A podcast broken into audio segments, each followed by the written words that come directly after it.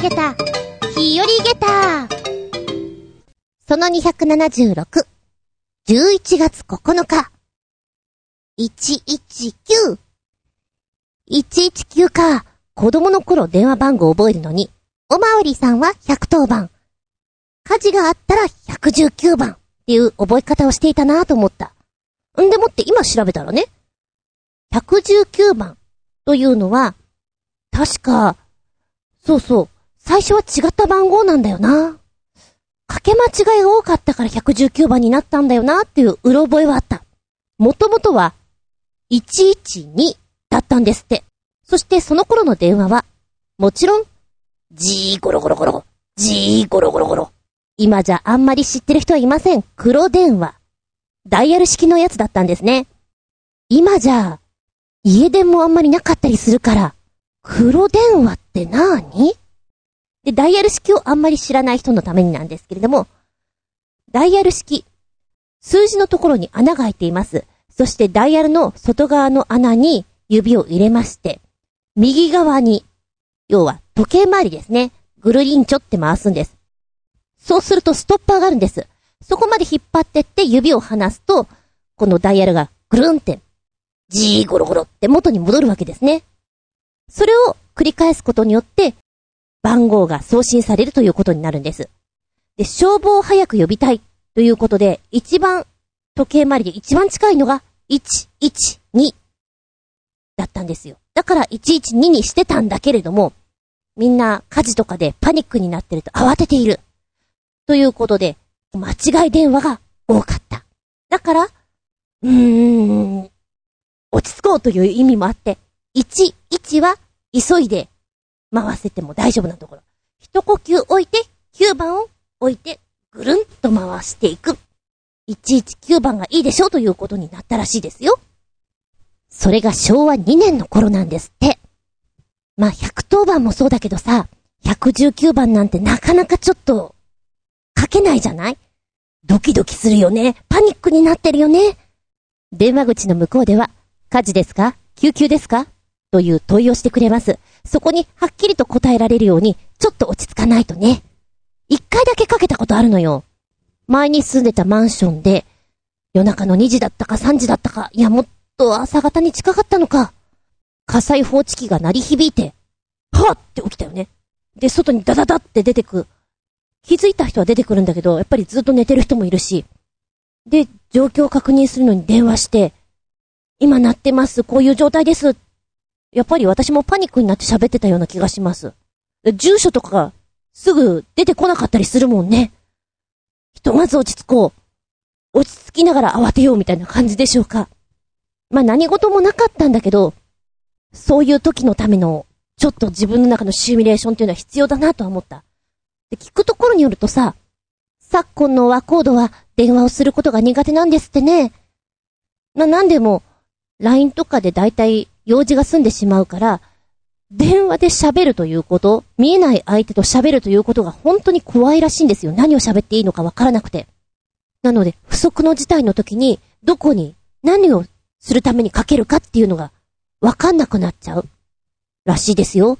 だから、そうね、家電がなくても、小さいお子さんがいらっしゃるところなんかはちょっと練習してあげるといいんじゃないかななんて思いますね。こういうことを言わなきゃいけないんだよっていうのは。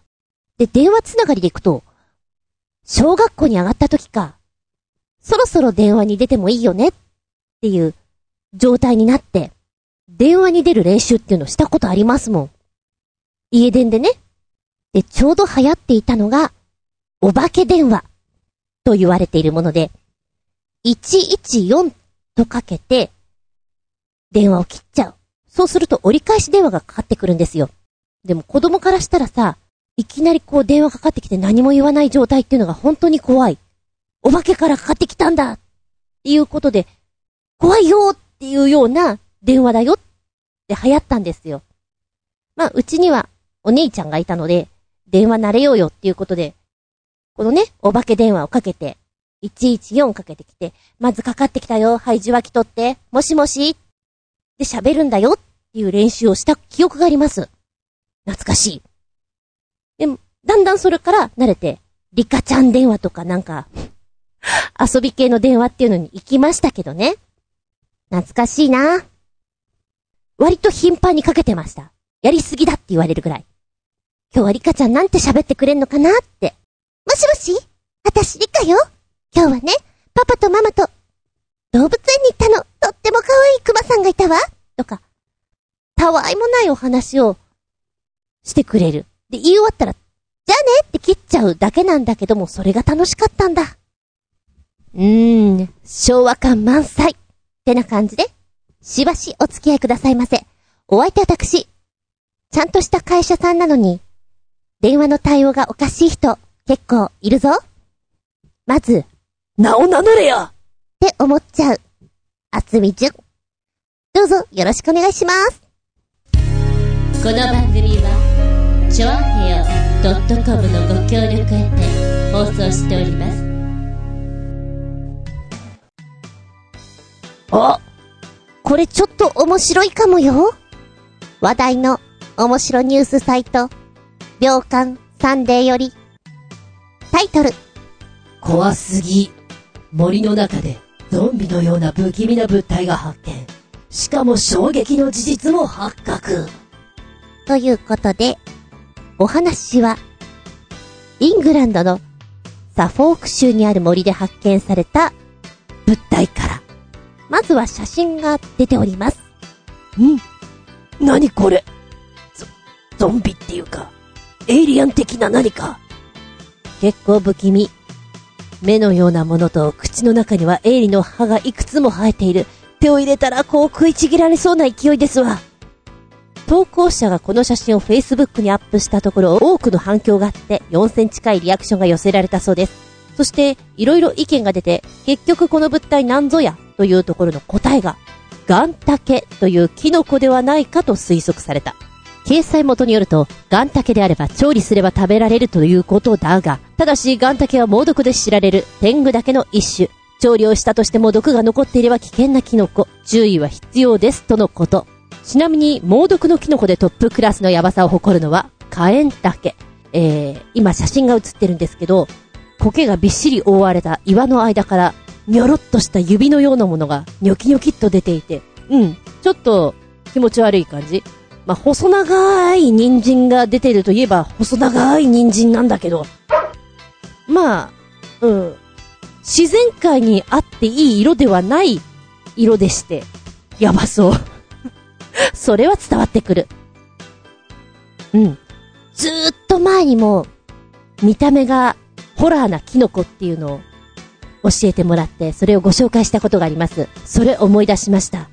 悪魔の指のような、そしてまるで流血する歯のような、キノコって、いや、菌類って、どうしてそうなんだろう。この、毒々しさが、味わい深いね。正直、これの写真でも、まあ実際のものは、まあ毒性があるんだったら危ないじゃない？複製でもいいや。お化け屋敷とかに置いといたら結構気持ち悪いと思うよ。うん。まあ、でもちょっと森の中に入ってこれ見つけちゃったら、ドキッとするね。なんじゃこりゃと。ゾンビじゃないよ。キノコの不思議だよ。のお話でした。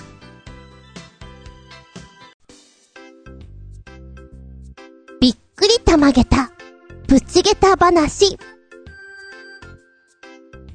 岩下の新生姜。美味しい。大好き。のマッキー。ええー、こんなのやってるんだ。ええー。で、ちょっとびっくりたまげった。銚子電鉄ってご存知ですか？千葉県銚子市を測る。測るって何？走るローカル列車。えー、経営状況がまずくてですね。まずい棒とか、サバイバル弁当を発売し、自虐、ああ、自虐自虐で話題の銚子電鉄。今回やっちゃってるのは、ピンクな電車。えー、ロケットニュースの方から上がっていたんですけれども、あの、こちらの銚子駅なんですが、もう、この自虐もここまでいったらすごいな。2018年1月1日に、銚子駅から絶対に諦めない銚子駅と名前を変えております。今回のびっくり玉ゲッターは、ピンクニュージンジャー号。トレインも？ピンク。車内も？ピンク。ええー、なんか、メルヘンな感じ？メルヘンかな？どうかな？え、車内はですね、バルーンがすごいです。そして、今回コラボしておりますのは、岩下の新生姜。ほうほうほう、そういうことか。岩下の新生姜は、ピンクをモチーフにしております。ということで、車内が、びっくりするほどのバルーンと、岩下ちゃんという、この、岩下の新生姜のキャラクターと、なんつうんですかね。車内にこう、わさっといます。285個のバルーンと、このぬいぐるみがね、くっついてるんです。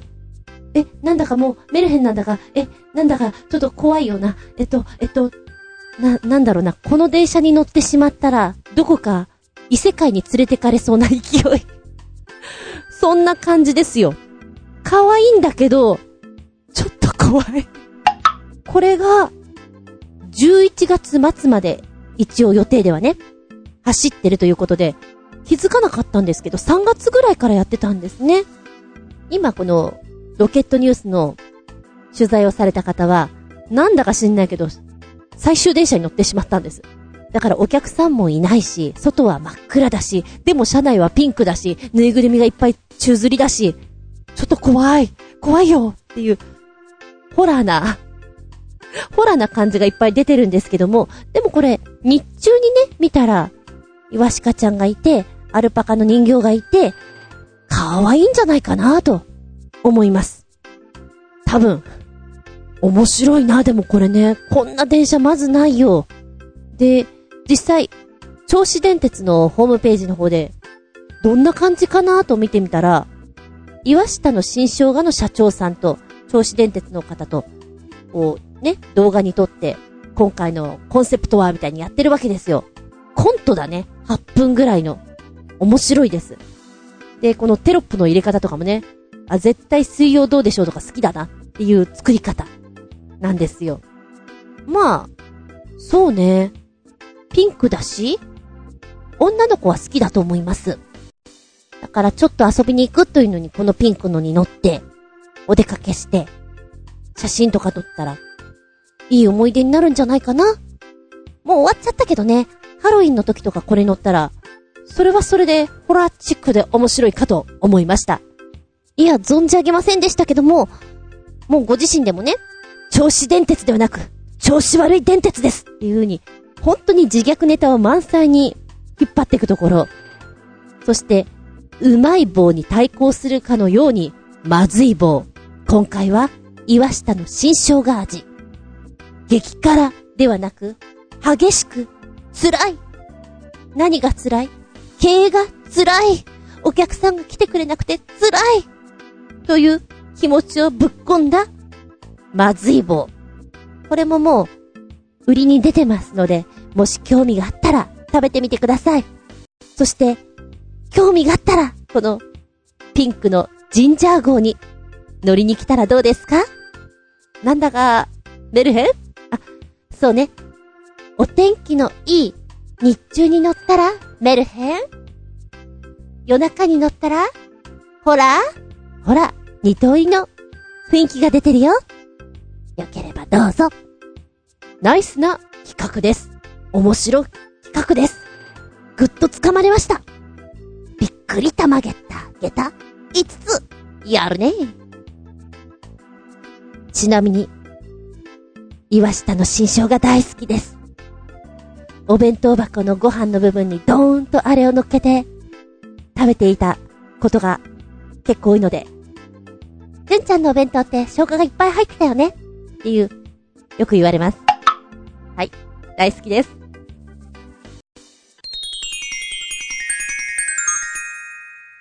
シシピンアウトタイム今回のテーマは、ご飯が美味しくなるグッズということでお届けしたいと思います。どうですか？ここ1、2年、やはり、おうちご飯多くなりました？外食って楽しい。テンション上がるしさ。でも、お金かかっちゃうし、こんなご時世だし、おうちご飯の方がいいかなママ大変。頑張れママ。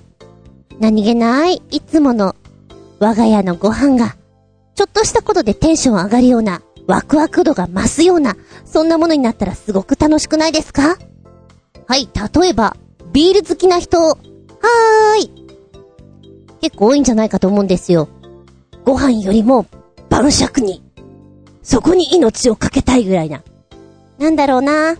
ビール飲まないからさ、本当に美味しそうに飲んでる人が羨ましいです。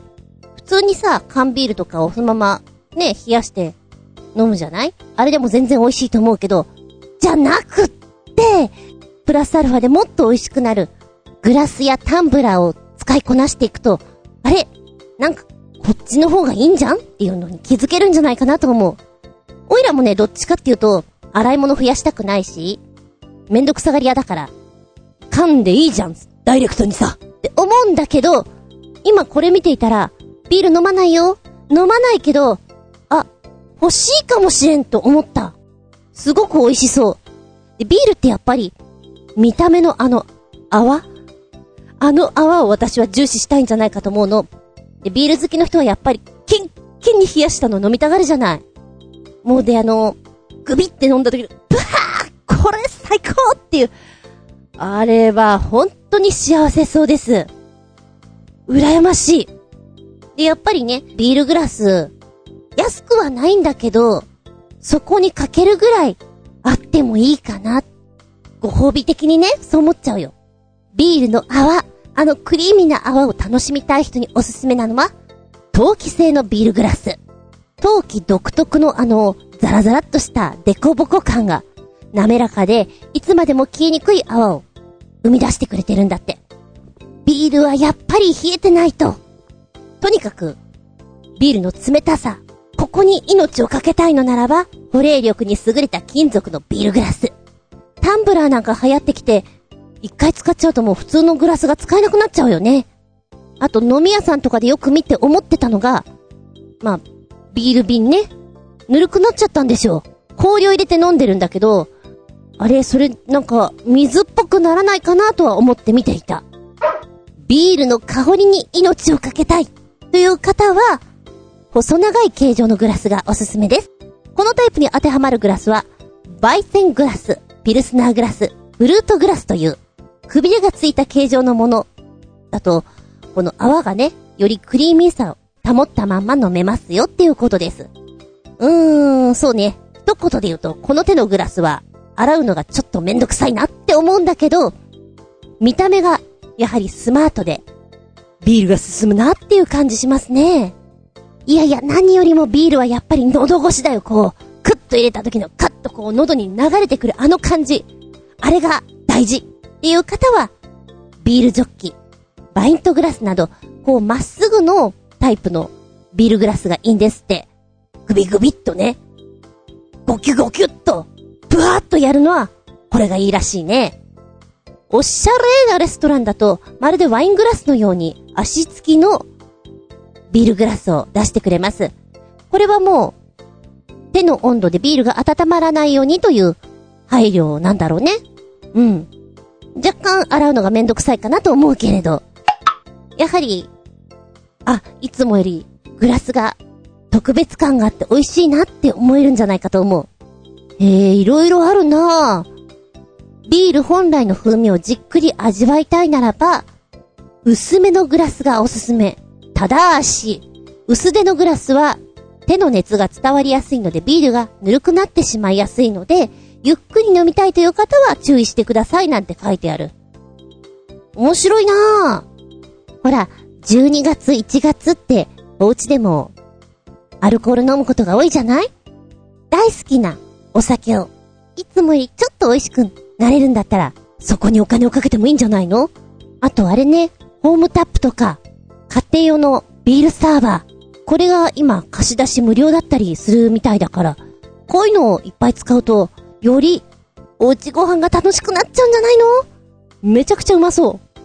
仲のいいビール好きの方なんかはね、今飲みにあんまり行きにくいじゃない？だから、ホームタップお家で楽しんでますって。朝から飲んでますっていうの、LINE とかで来るもんね。楽しそうだなと思って。おいらは、お子様ランチが結構好きでした。大人になっても食べれればいいのに、って本気で思っちゃってます。まあ、場所によっては、大人のためのお子様ランチを提供してくれるお店もございます。そんなオイラが好きなのは、大皿で仕切りがあるやつね。なんとなくこう、お子様ランチ風にできる。今うちで使ってるのは100均のやつなんだけど、それでも十分、使いこなせます。この手のタイプのお皿ってそんなにバラエティないのかなと思ってネット見たら、意外とあってびっくり玉ゲッターなんですけど、こんな形のもんだ。ちょっと欲しいかも。ああ、これ朝ごはんとかに並んでたら嬉しいなーっていう想像が膨らむ。お家でやるときには必ずこう、デザート的なものも乗せられるようになんか工夫しちゃいますもん。ここにプリン乗っけてとか。うん。なかなか1枚2000円前後するとお高いなと思うんだけど、これ、これが食卓に並んでるだけでワクワクするから買ってもいいかもしれない。ちなみにね、今住んでるお家、まあもともと親父さんが住んでる家なので、皿がすっげえあって、というのもなんか、イベントとかをいっぱいやってたので、お客様用の大皿だとか小皿とかが本当にたくさんあるんですね。お皿を買うってなるとなんか、え？こんなにあるのにまだ買うの？的な、そんな気持ちになるんですけど、ちょっと欲しいかも。これでご飯食べたいかも。はあ、さらにご飯が美味しくなるよ。そうだ、ちょっと前にご飯が美味しくなるグッズをやろうかなと思ったきっかけでもある便利グッズうんと、それは100均にあったやつなんだけども、バターを塗るときに、バターって硬いじゃない？いざ塗ろうと思うとうまく塗れなかったりする。だけどこのヘラの部分に穴がいっぱい開いていて、スッとこうバターを撫でたときに、穴のところからところ天井に、ニョロニョロニョロニョロニョロって、細いバターが紐状のように出てきて、パンに塗るときに、あら、お手軽に食べれるわってなる便利グッズがあったわけよ。これを最初に見たときって、え多分ね、1本2、3000してたんじゃないかなと思うのよ。うわー、欲しいうわー、高いって思った感じかな。やっぱり10年ぐらい前だと思うよ。それが今は100均に売ってて、この間試してみたんです。なんだよ、100均にあるんだったら、買って試すべきだよねって思って、いざ、ふわふわのパンに、このバターを、ところ天井のように紐状にシャワシャワ出していくぞって思って、冷蔵庫から出したカッチカチのバターをね、やろうと思ったら、全然こう、ぜ全然なんです。あれ？なんかひも、ひ、紐状に出ません。うーう結論として分かったのは、冷蔵庫の中でカッチカチになったバター。これ、100均のあのヘラだと、うまく溶けないというか、原理としては、手から熱が伝わりやすくなって、そしてバターのヘラの形状が、この紐状にね、すくいやすくなってるらしいんです。だけどそれが、カッチカチのバターだと、熱伝導とかじゃなくて、もうな、な、何も伝わらない。だっていって感じでもう、あ、うん、これはダメだったなと思った。そこまで、あの、冷蔵庫から出してすぐじゃなく、もう、もうちょっと柔らかいバターの状態でやればよかったかな。もしくは、本物のあの2000円ぐらいするヘラだったらいけるんじゃないかなと思っている。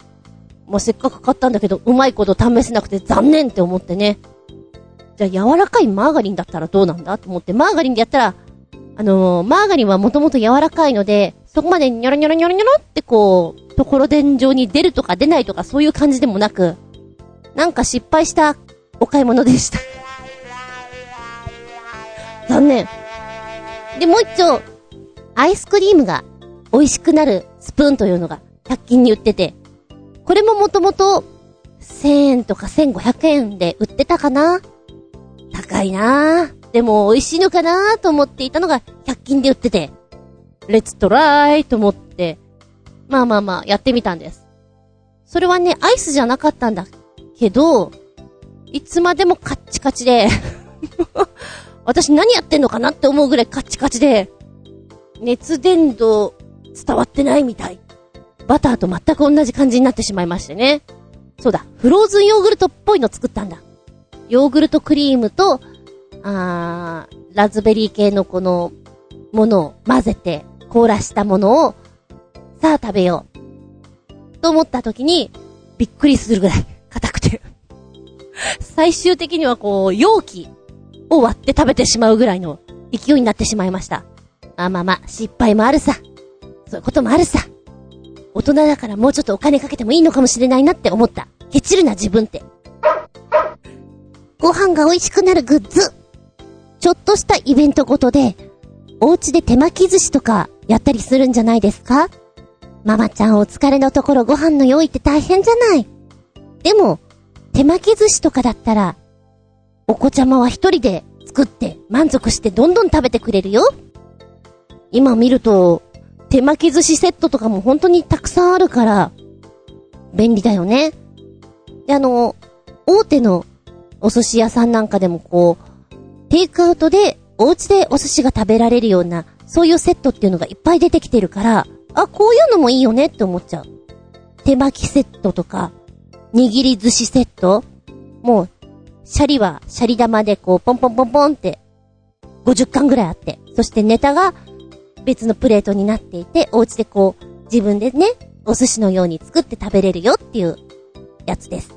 えー最終的にうまいこと乗っけていかないと、なんだか知んないけど、具材がなくなってしまって。白いシャリ玉だけ残るというね、面白い結果になってしまいますけど、それもそれで面白いでしょう。そうね、あの、くら寿司の、お家でくら寿司セット、やってみましたよ。うん。値段の割にはいろんなものが試せて、楽しいんじゃないかなと思う。で、手巻き寿司セットも、4、5人前が、税込み1706円か。で、あとスーパーでね、好きな具材とかプラスアルファしたら結構ゴージャスになるじゃない？これは楽しい。じゃなくて、もう全部お家でやってみたいって言うんだったら、まあ一応調理器具ですけれど、握り寿司のしゃもじポンっていう名前なのかな？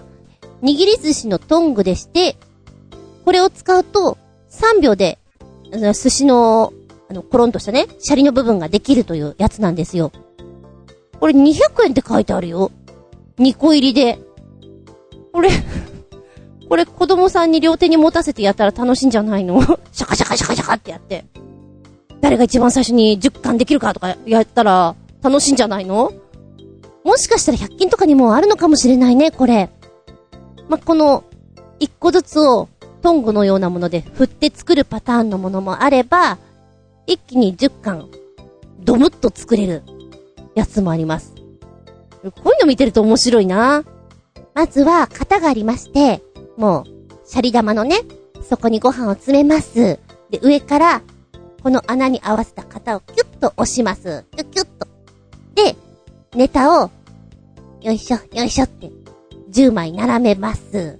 で、そのまんま、押し型に乗せて押すと、あらあらお寿司ができちゃったっていう、これも楽しい。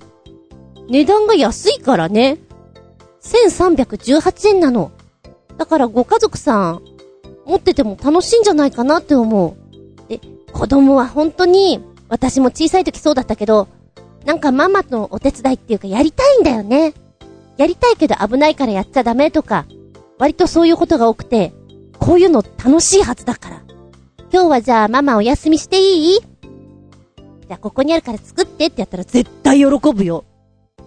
で、さらに、お子ちゃまメインでやっていくっていうんだったら、クッキングトイ。あの、お子様のおもちゃのものなんだけれども、今は本格的になっております。クッキングトイといって侮るなかれ。本当に美味しいお菓子、ご飯が作れるものが多いんです。えー今のお寿司ネタで行くんだったら、バンダイから出ております。海苔巻きマッキー。これを使うと、海苔巻きが簡単に作れちゃうよ。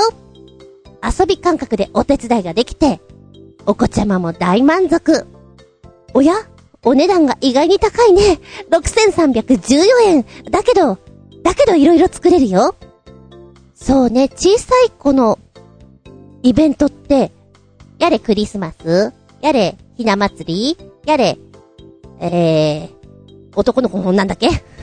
鯉のぼりの単語の節句？うーん、なんすか？あとなんすか？誕生日会？割とこう頻繁にイベントが出てくる中でお寿司というのがマストアイテムになってくる。その中で遊んで作れてっていうところでいくと、これはいいでしょうっていうことですね。で、レシピも12種類あるそうなんです。今見てみるとね、普通の太巻きと卵を巻いたやつ、それからカリフォルニアロールみたいなのとかもね、なんかあって、ああ、これはこれで楽しい。ね。あ、今アマゾンさんで見たら5500円だったね。こんなのもあるんだね。いいじゃないですか。そうだなまあ、子供さんは、一回こういうのやるとまた食べたいって言うから、まあ、しばらくはお寿司続きになると思うけれども、いいと思う。これ、これは買いだと思う。海苔とかそういうの用意しとけばいいわけだから。で、この、クッキングトイなんですけども、凄まじい数だな私が子供の頃にあったら本当にやりたい。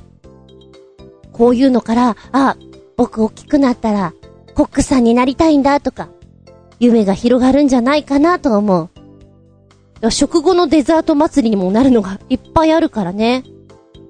あ、これもすごいね。ハッピーキッチン。簡単楽しいパン作り、コネパン。これは遊び感覚で本格的なパンが作れちゃうよ。お値段、4104円だよ。まあ、パン作りで一番大変なのは生地をこねる作業とかなんだけれども、これも、付属のパンポットに入れてハンドルを回すだけで大丈夫だよ。発酵させてから大好きな形。まるで粘土遊びをする感覚で、パンが作れちゃうでしょ？だからそれこそ、今度ね、ゆうちゃんのお誕生日プレゼントにこれ持ってくのっていうのができるわけだ。あー、だがしかし、手作りを嫌うご家庭もあるからそこはちょっと難しいんだが。でもほら、じいじとばあばにあげるのとか喜ぶよ。これはいいよ。メロンパンやドーナツ型もついているので、ちょっと大きくなってきたらこういうのにもチャレンジできる。へえ、いいじゃないですか。私のおすすめはですね、クリスマスに向けて、ちょっとお菓子の甘い系と、そしてお寿司系のクッキングトイをプレゼントするっていうのが2段階でいいんじゃないかなと思う。そしたら、とりあえずデザート作ってくれるじゃん？でもってご飯もね、やってくれたら嬉しいじゃない。まあ、一つ言っとくと、うーん、本当に、それをたくさん作りたがるので、パパやママは太ること覚悟にしてください。そうそう。今ね、あのー働いてるところが、食材関係とか結構安く手に入ったりするんです。で、カラースプレーのチョコレートが、ちょっと前によく出てたのね、毎月毎月。で、そのお友達が、子供が欲しいって言うから、買うっていうので、よく買ってたんですよ。こんなにカラースプレー何にするのって聞いたら実験してるんですって。で、女の子で、お家の、この、冷蔵庫の中でいろいろやってるんだ。例えば、どのぐらいの感じで溶けるとかさ、色はこれとこれを混ぜたら、綺麗になるとか、面白いことやってるなと思って。で、もちろん、カラースプレーだから、そのまんま、バニラアイスとかに乗っけても美味しいじゃない？溶かしたことはないかなでも、ホットミルクとかに入れて、ぐるんってやったら、面白い色になるのかな？ヨーグルトとかに入れても食感が出て面白いのかな？やったことがないんだけど、そういうのやってるんだって。あ、遊びながら食を楽しめるっていうのは、とてもいい環境だなと思って、微笑ましく思っておりました。最近あの実験はどうなったんでしょうか？まさにそれをね、ノートとか、あの写真とかに収めてれば自由研究になるんじゃないかなって思ってるよ。あ、さっきの続きじゃないけど、クッキングトイ。ちょっと今度はケーキっぽい感じかな。ニューアンパンマン、もこもこパンケーキ屋さん。セガトイズから出ております。こちらは、ちょっとアンパンマントイなので、先ほどよりも、もうちょっと年齢が下がってくるかな。え、え、こっちの6800円？で、キャラクターはアンパンマン。材料をポットに入れてくるくる回して型に流し込んで、レンチでチンと。で、デコプレートをかざしてココアパウダーとか振っていくとアンパンマンの形にどんどんなってくよっていうことで、バイキンマン、ドキンちゃんの全身型、カレーパンマンや食パンマンなどがいて、そりゃ、作ってたら華やかになりますね。今これ見るとね、パンっていうか、ほんとマフィン的な感じかな？ふわっとしたやつですね。可愛らしい。甘そうな感じです。で、今見ているサイトがクッキングトイのおすすめ商品を出してくれてるんですけど、なんと驚き、21選。え、に、21もあるんだ。すごいなざくっと見るだけでも、うーん、割とお寿司もあって、チョコとかアイスとか、たい焼き？チョコレートを作ったショコラ系のものとかね。いっぱいある。和スイーツなんてあるよ。和スイーツ。和菓子職人になろうみたいな。あ、へえ、面白いこれ。炊いてあるご飯を使って、日本ならではのお団子だとか大福なんかの和菓子作りをする玩具ですと。えー、専用ポットにご飯や片栗粉を入れ、くるくる回すのがポイント。電子レンジを使うときは、火傷をすることがあるので大人がついていってあげてね。ちょっと難しそうなんだけども、日本のイベントものって、やれ柏餅、お月見団子、ぼた餅とか、和菓子系じゃない？だから、これできたら、イベントと合わせて、この時期はこういうの食べるんだよね、なんていうのができるのが楽しいんじゃないかな。で、ポイントは、もち米を準備する必要はなくて白米でできるのが便利ですと。親子で楽しんでできて、どちらかというと大人がハマってしまいますと。そうなんですか。この箱のパッケージ見るとすごく可愛い。うわ、これは甘そうでマシュマロメーカーがある。秘密のココ玉味付けが広がる生マシュマロメーカーバンダイさんから、生マシュマロ、どんだけ甘いんだろうか。でも、あの、シュワッとした、ふわっとした食感が好きな子はね、ハマっちゃうよね。あんまりね、得意じゃなかったんですよ。あの不思議な弾力じゃない柔らかいんだけど、私の中にはない柔らかさだったな、マシュマロっていうのが。マシュマロはとりあえず焼いて食っとこう。焼いた時の衝撃がうまかったぞ。はあ、なるほど。和菓子系でいくと、親子のたい焼きくん。宝富から出ております。電子レンジで作れるんですけれども、火や油も使わないから安心だよと。でたい焼きも大きい親サイズと小サイズの2種類があって、イベントとしては、このたい焼きの中に、いろいろ入れちゃおうよと。面白い具材入れちゃおうよ。ロシアンたい焼きやろうよと。なんかデンジャラスなこと書いてあるな。まあでも、それこそ、あ、ここに、バナナ入れたら美味しかったねとか、意外に、ヨーグルト入れたら、よかったねとか、そういうのなんだろうね。まあ、チーズとあんことクリームは鉄板だと思う。こういうのが2、3台あったらね、あの、お菓子買わなくて済むんじゃない？しばらく。ご飯が美味しくなるグッズということで、最後にお届けしたいのが、えっ、と、3D ラテメーカー、アワタチーノ、宝富アーツから出ております。こちらなんですけども、ま、ラテアートみたいな感じで、あの、もこもこのふわふわの、泡泡ができるわけなんですね。で、ふわふわなこのアニマルなんですけど、まあ、通常はカフェラテとかじゃない？でも、お子ちゃまカフェラテ飲むの？って思ったら、うーん、うーんって思っちゃうんだけども、そこはほら、ココアに浮かべて、ホットミルクに浮かべて、ホットチョコレートに浮かべてってやると、楽しいよね。で、もっと言っちゃうと、コーンスープに浮かべてみてもいいよね。これアイデア次第で何でもできるよね。それこそ今、おいらは、スープカレーとかでも面白いかなと思った。この泡泡は、活かせるんじゃないかなって。お値段3670円。まあ、そこそこ高いんだけれども、やっぱりこう、いつも飲んでるものから、可愛いクマさんとかワンコとかがこう、にょこって出てきたら嬉しいんじゃないかなと思っちゃう。で、例えばね、朝、忙しい中に、ママこれ作ったよとか出してくれてすごく喜ばれたら、その子はお手伝いすることがとっても大好きになると思うのよ。これも非常にいいと思う。今、クッキングトイのサイトを見てるだけですげえ楽しくなってくるもん。ご飯が楽しくなるグッズ。視覚的にもご飯を見て楽しいし、美味しいしっていうところからワクワクが広がる。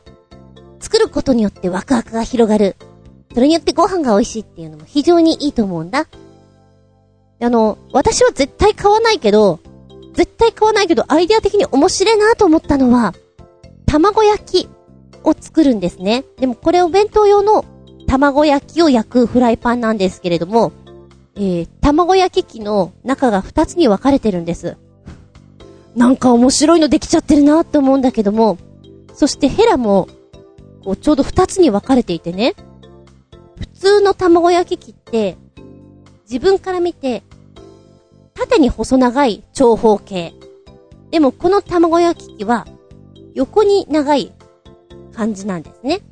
で、溝が2つあって、ちょうど一口サイズの卵焼きが2つコロンコロンとできるようになっている。で、ヘラも2つを同時に転がせるようになっているので、まるで、そうだな、二股の Y っていう感じの、アルファベットの Y みたいな、ヘラっていうのかなそれで、よいしょ、よいしょって卵を巻いていく。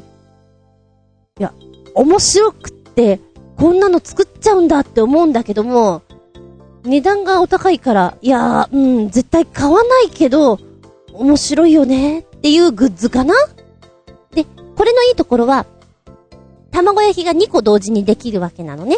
で、中身も、こっちはチーズ、こっちは海苔とかさ、コーンとか変えることができるのがアイディアかなって思っちゃう。で、お弁当なんかに入れるときにも、ねえ、彩りを変えられるじゃない？じゃあこっちシソ入れてみようとかさ。それだけで華やかになるんじゃないかな。あら、食欲増しちゃうご飯が美味しいっていうグッズになるんじゃないかなと思う。お値段がね、2000円ぐらいしちゃうの。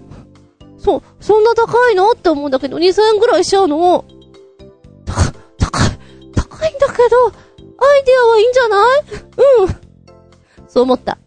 えー、ご飯が美味しくなるグッズ。見た目華やか、そして可愛らしく。ということで、これもお弁当に入れたらきっと喜ばれるよ。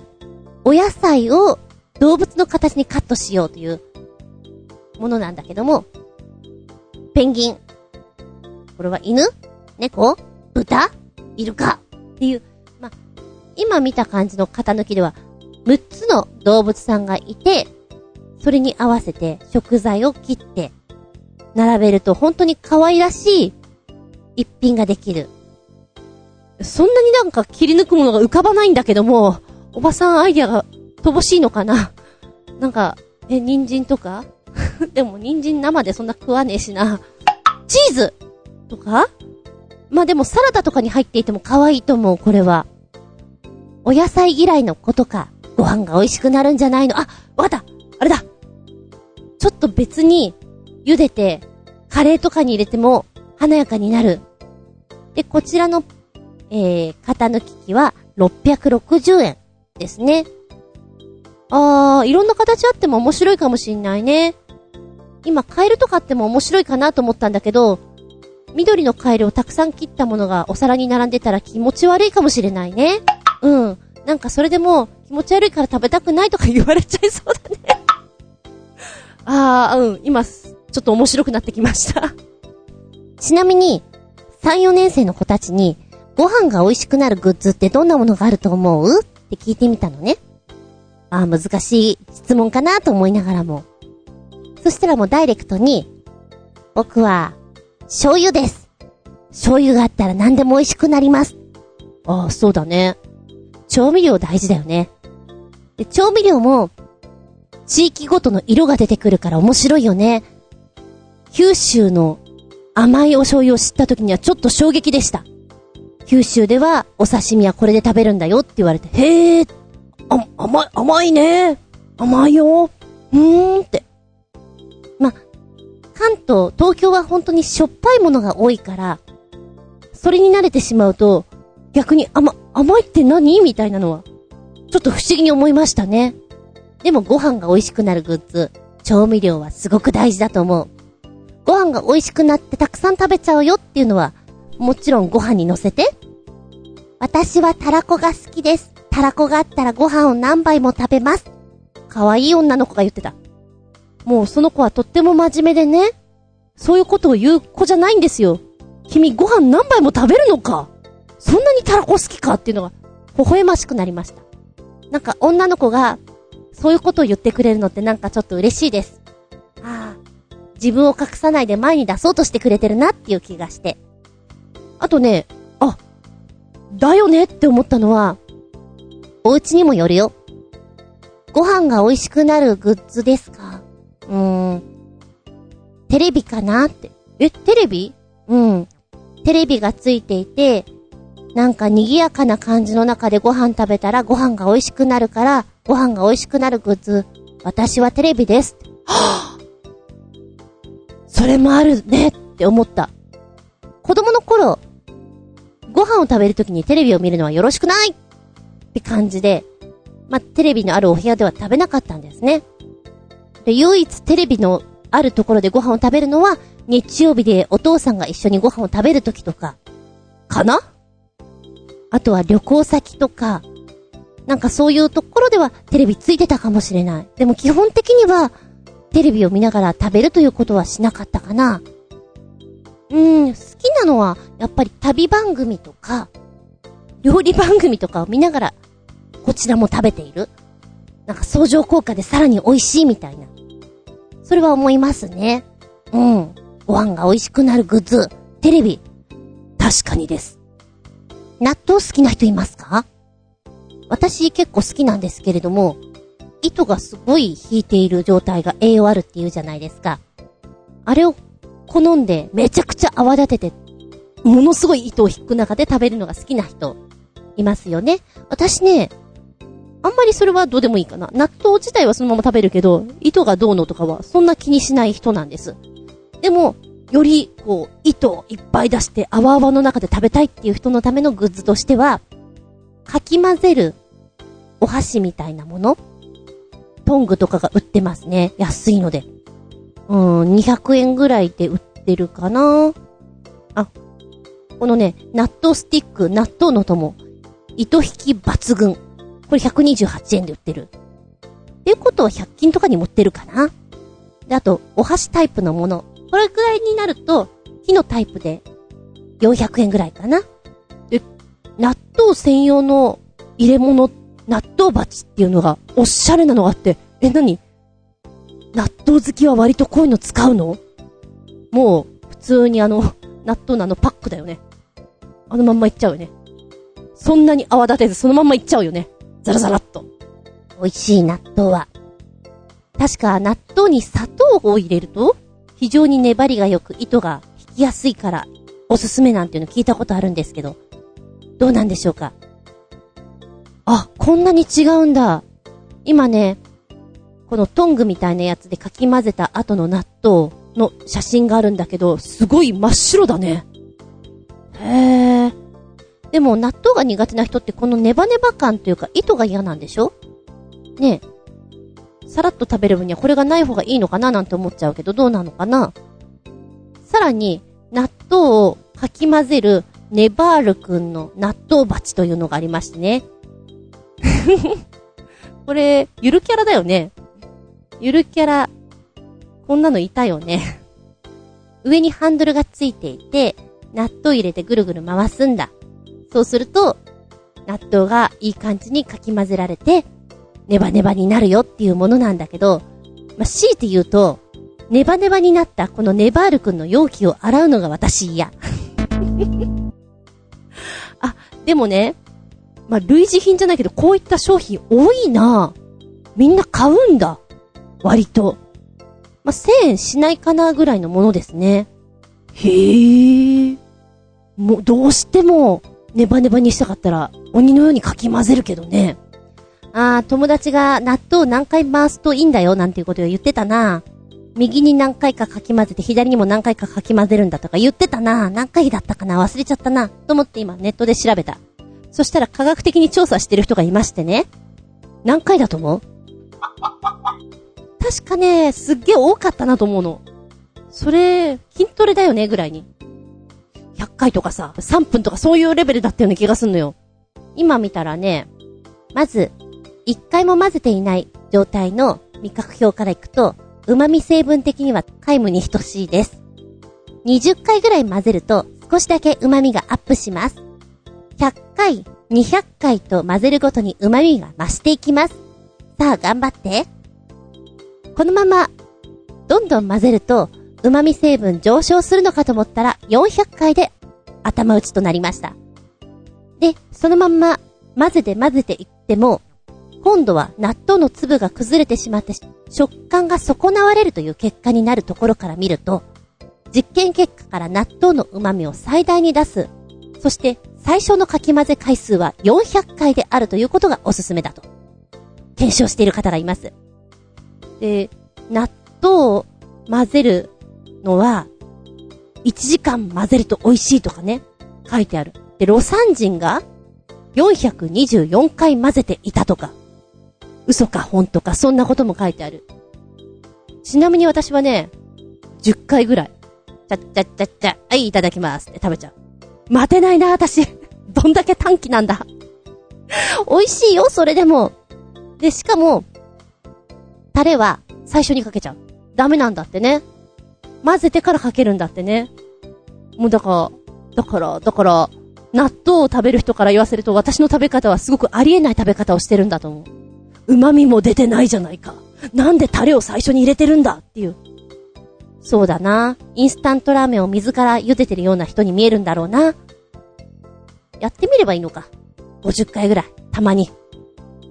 なんかこう、糸がネバネバになった段階でタレを入れるのがちょっとめんどくさいかなと思って、それで最初に全部やっちゃうんだよね。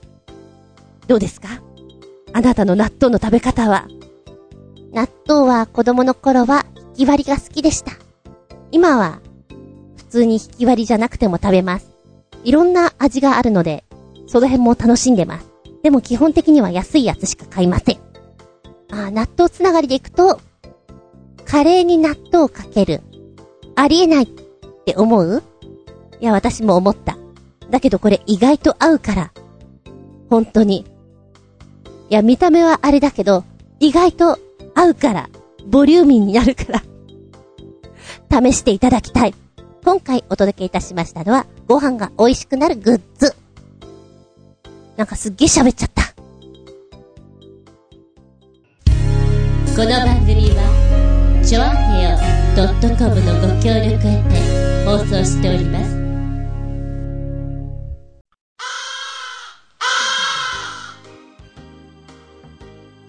はい、ラストになってきました。本日もお付き合いありがとうございます。次回は11月23日、下駄、下駄277でお聞きいただけたらと思います。テーマはね、そういえばあれ、どうしたのかな？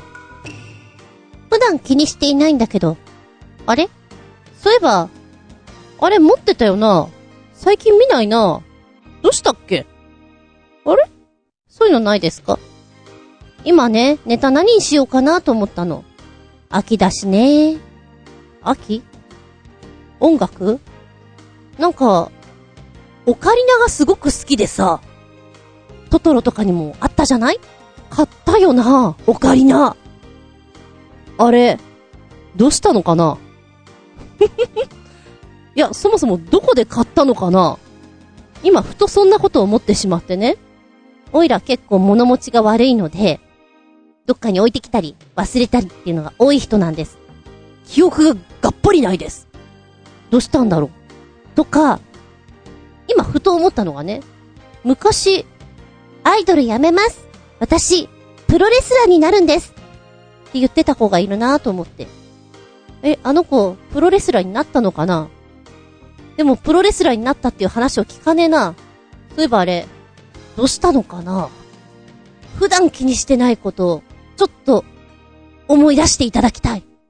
何か、引っかかるものとかあったら、もう一回、もやもやを、もやもやを、こう、戻してみてほしい。もやもやの引き出しを開けてみてほしい。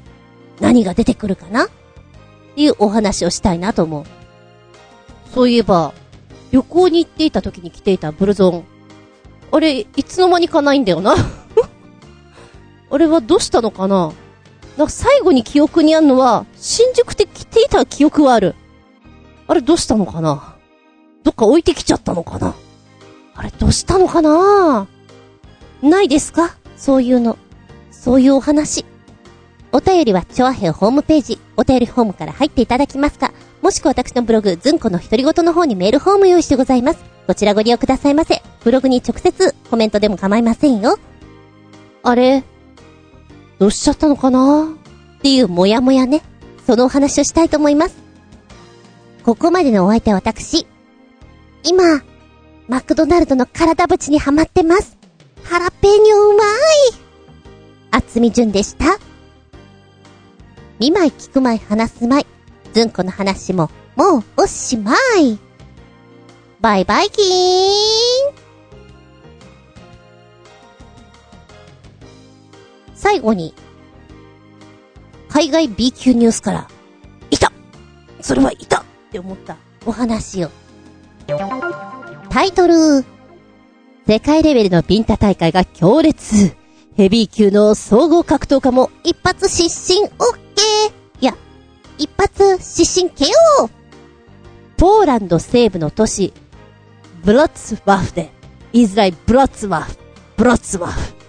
え、ブロッツワフで、平手打ちの祭典、ビンタトーナメントが開催されました。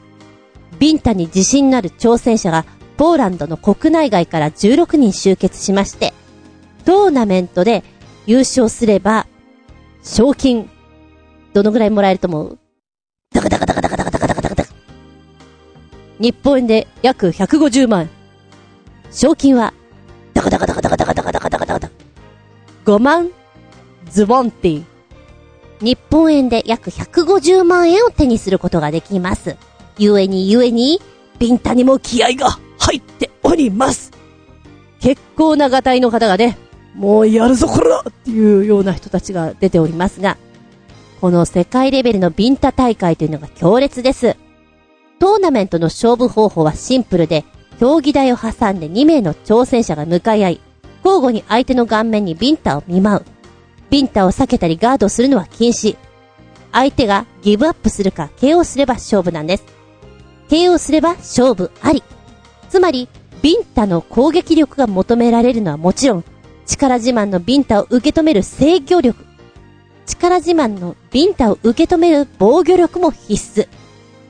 で、今日、本当に屈強な方々が出てきております。このトーナメントで注目を集めたのは地元ポーランドのカロル・フリラン式とブラジルの元総合格闘競技で体重約160キロのヘビー級ワグナーでコンセイカオ・マーティンズの一戦。見てるだけでも、頬が腫れ上がるほどの勢いです。で、動画がついているんですけど、もう一度言います。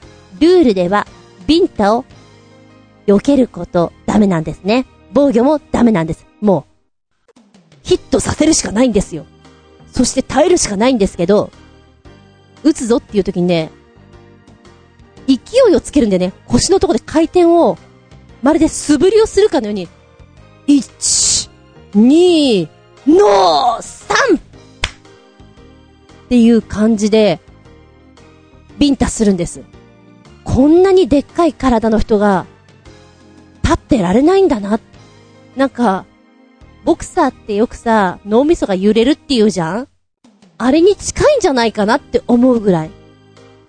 で、ヘビー級のワグナーなんですけども、体重の乗った強烈なビンタを、相手にこうかますんです。かますんですけど、相手は KO できず、高校のポーランド人カロルが、高校のポーランド人カロルが強烈なピンタをやはり、この腰の勢いで、えいえいっていう勢いつけてからバシッと行くわけですよ。ワグナーが一発で意識を失って KO されてしまいました。